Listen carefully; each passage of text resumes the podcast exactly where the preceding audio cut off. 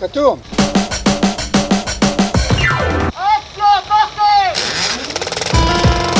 Moi, je veux du féroce actualité. Faut pas de vraies informations pour vendre un journal. Je vais envoyer les actualités, vous venez les voir dans la cabine? Non, non, je n'ai pas envie de voir du cinéma.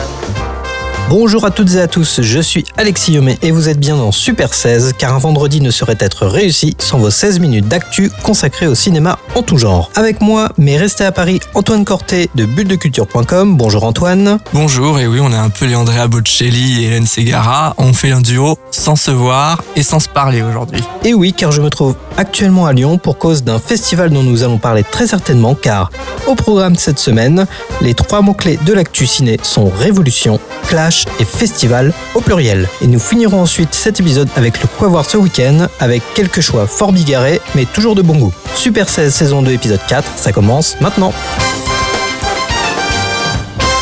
Le 16 octobre 2017, je déclare la mort du cinéma. Faisons 10 secondes de silence en mémoire du cinéma. C'est ce qu'a déclaré le réalisateur danois Nicolas Winding Refn, ou NWR pour les aficionados, au Festival Lumière de Lyon avant d'enchaîner avec le 16 octobre à 20h et 10 secondes, je déclare la renaissance du cinéma. Applaudissons cette nouvelle invention. Ah bah il déconne de plus en plus, euh, tout va, tout va pour le mieux alors. Oui, enfin le, le réalisateur iconoclaste s'est avancé comme le troisième frère Lumière à l'Institut Lumière et pour parler du futur, car il annonçait que le second événement du cinéma s'appelle By Derrière cette adresse web se cachent en fait les bases d'une future plateforme de téléchargement et de streaming de films inconnus ou introuvables, neufs et vieux, et mis en avant par NWR en personne. Nous avons choisi comme terme révolution car sur la même thématique, l'an prochain, il est annoncé que Netflix produira plus de nouveaux films originaux que Universal, Disney et Warner réunis. Le groupe Disney, Marvel, Lucasfilm vont d'ailleurs lancer leur propre plateforme et ouvrir la voie à d'autres grands studios qui eux-mêmes leur propre plateforme. Alors l'avenir du cinéma est-il dans le dématérialisé Antoine? Alors là-dessus, moi j'ai euh, changé un peu d'opinion au fil du temps. On en avait déjà parlé sur euh, cette radio euh, dans d'autres émissions. Et en fait, j'imagine effectivement l'avènement de Netflix, c'est très bien pour le cinéma américain indépendant. Sauf que là, j'ai l'impression que depuis quelques mois, on a quand même un développement de ces offres de cinéma indépendant et de ces offres en ligne, en tout cas, lorsque on a des films qui ne trouvent pas de distributeur. Et donc, on a un amas et une proposition infernale de films qui sont uniquement montrés sur Internet. Et du coup, pour moi, il y a une conséquence qui est un peu néfaste, c'est que la multiplicité de ces offres viennent appauvrir les plateformes. Et donc, du coup, au lieu d'avoir une concentration sur une seule plateforme style Netflix, on a comme ça euh, l'argent qui se délite. Et donc, j'ai l'impression que finalement, on va avoir une faillite de la plupart des plateformes et que un seul euh, acteur va probablement euh, ressortir euh, sur le plan international.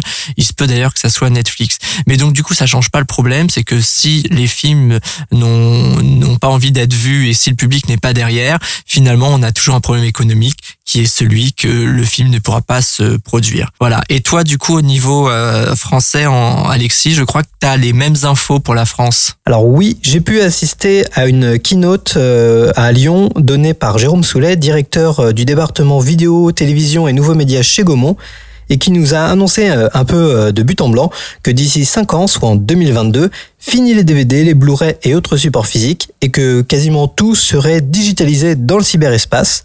En gros, selon les statistiques aux États-Unis, pour la consommation actuelle de films à la maison, on est arrivé bientôt au 50-50 entre les services de plateforme en ligne comme Netflix face à l'achat de DVD, Blu-ray ou la location sur support. Et comme ils sont toujours un petit peu en avance sur les tendances mondiales, il serait temps qu'on se bouge un peu par chez nous pour éviter qu'on se prenne un gros gros retard monstre. Mais Antoine, tu te doutes bien de quoi je parle. Alors oui, en fait, c'est très simple. C'est que en, fait, en France, on a décidé de cadencer euh, les exploitations des films selon en fait les plateformes sur lesquelles ils vont être disponibles. C'est-à-dire qu'on a une sortie salle qui est un temps zéro. Ensuite, quatre mois après cette sortie salle, on va avoir le film qui va être disponible en vidéo, Blu-ray, euh, DVD et aussi sur toutes les plateformes de VOD. Et puis ensuite vont s'enchaîner la fenêtre qu'on appelle la fenêtre Pay TV, donc euh, Canal+ et OCS qui peuvent diffuser les films sur euh, leurs antennes.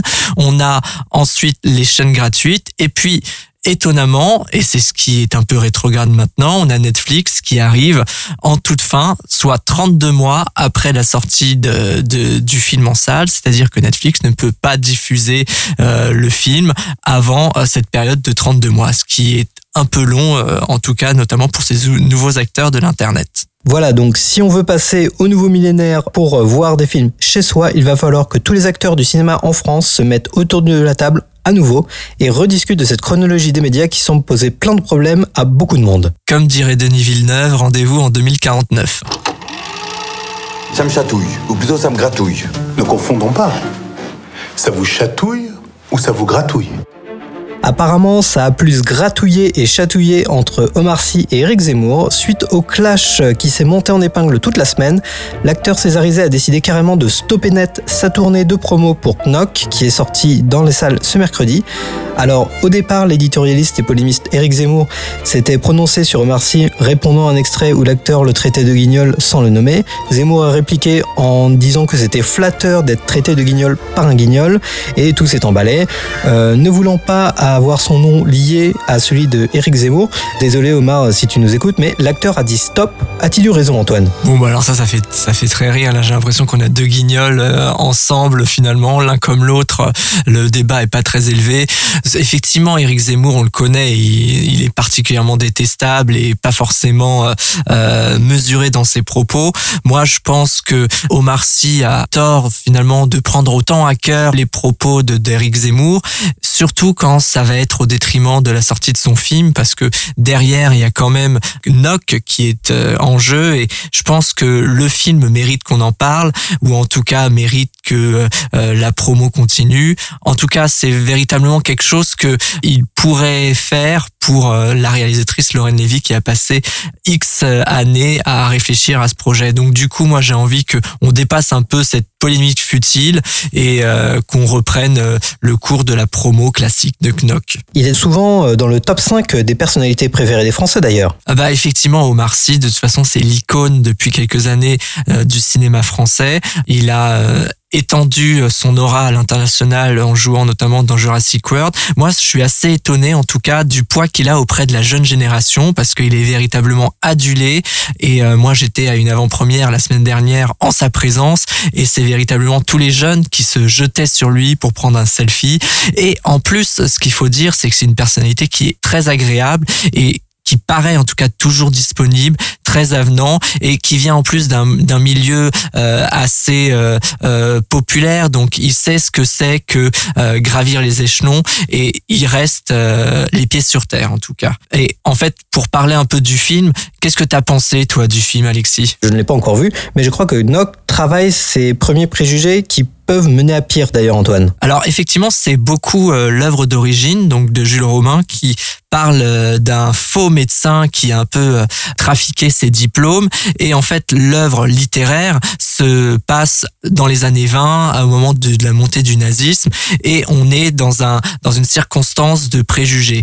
Pour autant, Lorraine Lévy, la réalisatrice de Knock, ici va bousculer un peu les codes de l'œuvre originelle et notamment va projeter ce médecin dans les années 50, va plutôt que de faire euh, un film dramatique, va se lancer dans la comédie et le, le médecin, du fait euh, de Omar Sy, va devenir euh, noir. Pour autant, effectivement, les préjugés sont pas euh, trop mis en avant dans ce film-là.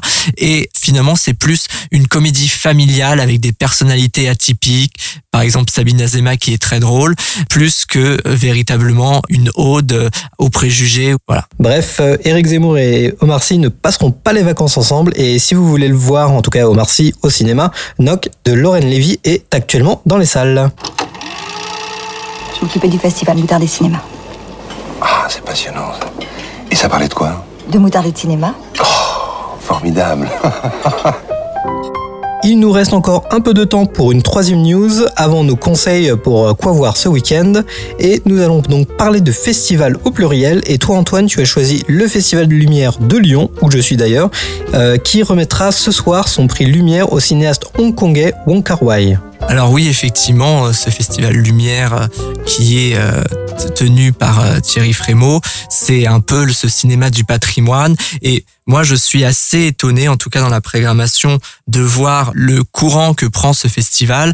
Euh, inviter Wong Kar Wai qui est quand même un des grands personnages du cinéma asiatique. Mais euh, moi je suis aussi euh, j'ai entendu attentivement Tilda Swilton qui est venue et qui a fait d'ailleurs des déclarations. Je, je ne suis pas euh, actrice je me laisse porter par euh, le courant je me laisse porter par des propositions. En tout cas je suis quand même très intéressé par ce festival parce que effectivement il vient un peu hors toute promo hors tout contexte d'actualité, poser une base sur ce qu'était le cinéma et ce qu'est le cinéma à travers ce qu'on a pu voir par le passé. Si vous êtes encore sur la région lyonnaise, allez-y car le Festival Lumière dure encore jusqu'à dimanche avec encore plein de projections et de rencontres et c'est vraiment un rendez-vous à ne pas manquer. Oui, bah alors toi du coup, t'es au Festival Lumière aujourd'hui, mais pourtant tu vas nous préférer euh, le soleil levant. Oui, j'ai préféré la Corée, mais la Corée du Sud à Paris car euh, je m'adresse à nos auditeurs qui seront sur la région parisienne la semaine prochaine pour venir au FFCP. Qu'est-ce que c'est que ce truc? Alors le FFCP, c'est un rendez-vous que je ne manque maintenant jamais. C'est le festival du film coréen à Paris, soit un des rares festivals où en fait il n'y a quasiment que des bons films à l'affiche. D'accord. Mais qu'attends-tu de cette programmation euh, qui a l'air un peu particulière?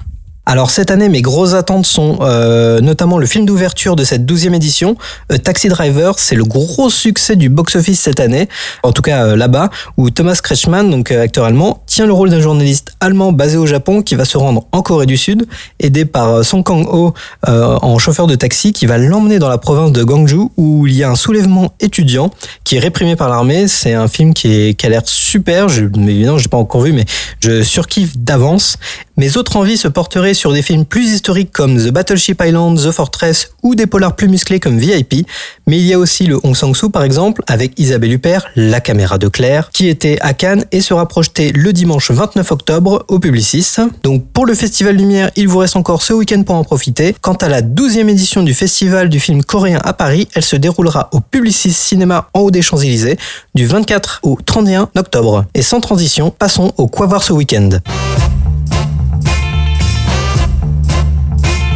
Alors tu nous l'avais mentionné euh, lors de sa présentation au show web dans le précédent Super 16 et voilà qu'il sort en salle, c'est l'assemblée de Mariana Otero où tu y fais euh, nu debout, c'est ça? Alors effectivement, hein, l'Assemblée de Mariana Otero, c'est un documentaire qui a été filmé pendant les, euh, j'ai envie de dire, les peut-être les révoltes euh, liées à la loi El Khomri sur le travail, où effectivement pendant presque 100 jours, on a des personnes qui se sont mobilisées sur la place de la République pour organiser une action contre euh, l'adoption de cette loi. Et donc dans ce documentaire qui est assez fascinant, on, on remarque et on regarde un peu comment fonctionne une démocratie participative et c'est assez euh, impressionnant parce que il faut euh, demander l'opinion de et à tout le monde, c'est-à-dire qu'on en est à se demander est-ce que on va voter pour faire un vote pour que l'Assemblée de ce soir va voter une décision qu'il faudra quand même soumettre encore une fois à l'Assemblée participative? Donc on n'y comprend rien dans ce système de fonctionnement, mais c'est quand même assez euh, rigolo et assez euh, marquant de voir comment des bénévoles peuvent autant s'investir dans une démocratie et dans des valeurs qui sont euh, celles finalement qui sont la base de la France, qui sont celles de l'égalité, de la fraternité, tout cela dans un climat qui est véritablement bon enfant et un petit peu festif parce que c'est ça surtout euh, Nuit debout, c'était aussi des concerts autour d'une réflexion politique et sociologique. Et alors toi du coup Alexis, je sais que tu choisi euh, un film euh, à Palme d'Or euh, cette semaine. Alors oui, de mon côté, j'ai choisi The Square pour trois raisons. D'abord, un, c'est la Palme d'Or de cette année, donc qu'on le veuille ou non, faut aller voir la Palme d'Or au cinéma. Deux, bah j'avoue, c'est un petit peu le seul film que j'ai vu cette semaine. Ah oui d'accord, on se la coule douce à lumière, on va plus rien voir après. Ouais ouais, bon bon bon, ça va, on, on se calme. hein. Et puis et puis trois, c'est que je ne l'ai pas aimé, c'est tout. Ah oui ok d'accord, donc euh, c'est de pire en pire, t'es pas là, tu nous conseilles un film que t'as pas aimé, mais ça va plus du tout cette émission. Alors, on, qu'on s'entende bien, c'est pas une méga purge, d'accord Euh, Donc, euh, Ruben Östlund, le réalisateur, c'est un extraordinaire faiseur d'images. Son précédent film, Snow Therapy, était super bien filmé, mais euh, ça m'en avait touché une sans faire bouger l'autre au niveau du sujet. Là encore, c'est très précis, c'est millimétré, euh, c'est un vrai travail d'orfèvre euh, scandinave. Je suis le premier à le reconnaître, mais le sujet m'a tellement désarçonné que j'en suis descendu du manège. En deux mots, le film suit la vie chaotique du conservateur du musée d'art moderne de Stockholm. Le film est censé se moquer d'ailleurs de ce petit monde bourgeois, de l'entre-soi, qui est complètement déconnecté de la réalité des choses. Mais moi, je trouvais qu'en fait que plus que d'être une satire, le film et son réalisateur, euh, et le Festival de Cannes qui l'a élu d'ailleurs, correspondait parfaitement à ceux qu'il est censé brocarder. En gros, Osloon aime bien euh, jouer sur ce malaise, donc des fois ça fonctionne, des fois c'est trop trop long euh, au niveau de l'incompréhension générale des conventions, du protocole, qui est censé faire rire et nous, nous jouer en mode satire, mais ça fonctionne pas à chaque fois. Et les gens qui sont extérieurs déjà à ce monde, qui sont extérieurs du petit monde de, l'art, un petit peu des, des Des grandes expositions comme ça, ils resteront en fait en dehors de la fête. Quitte à se moquer justement de ces fameuses élites, je préfère me remater encore The Big Lebowski des frères Cohen car au moins on se marre plus et au moins il y a de la bonne musique. Donc si vous préférez croire en un autre monde, voyez l'Assemblée. Sinon, tentez la Palme d'Or The Square euh, si vous euh, pensez que j'ai tort. Car comme le disait Michel Blanc, On sait jamais, sur un malentendu ça peut marcher. Super 16, c'est fini pour cette semaine. C'était encore un plaisir de vous retrouver. Antoine Cortet, tu es sur bulledeculture.com et moi sur cloneweb.net. Super 16, c'est à écouter sur Séance Radio, mais aussi à réécouter en podcast sur SoundCloud, iTunes et tous les agrégateurs. N'hésitez pas à nous laisser vos conseils, vos avis, vos envies directement dans les commentaires. Rendez-vous la semaine prochaine, même heure, pour un nouvel épisode de Super 16. Bon week-end à tous Bah, bon week-end Ça tourne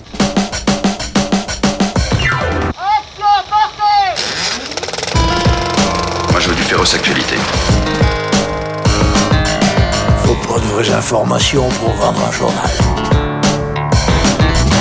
Je vais envoyer les actualités, vous venez les voir dans la cabine Non, non, je n'ai pas envie de voir du cinéma.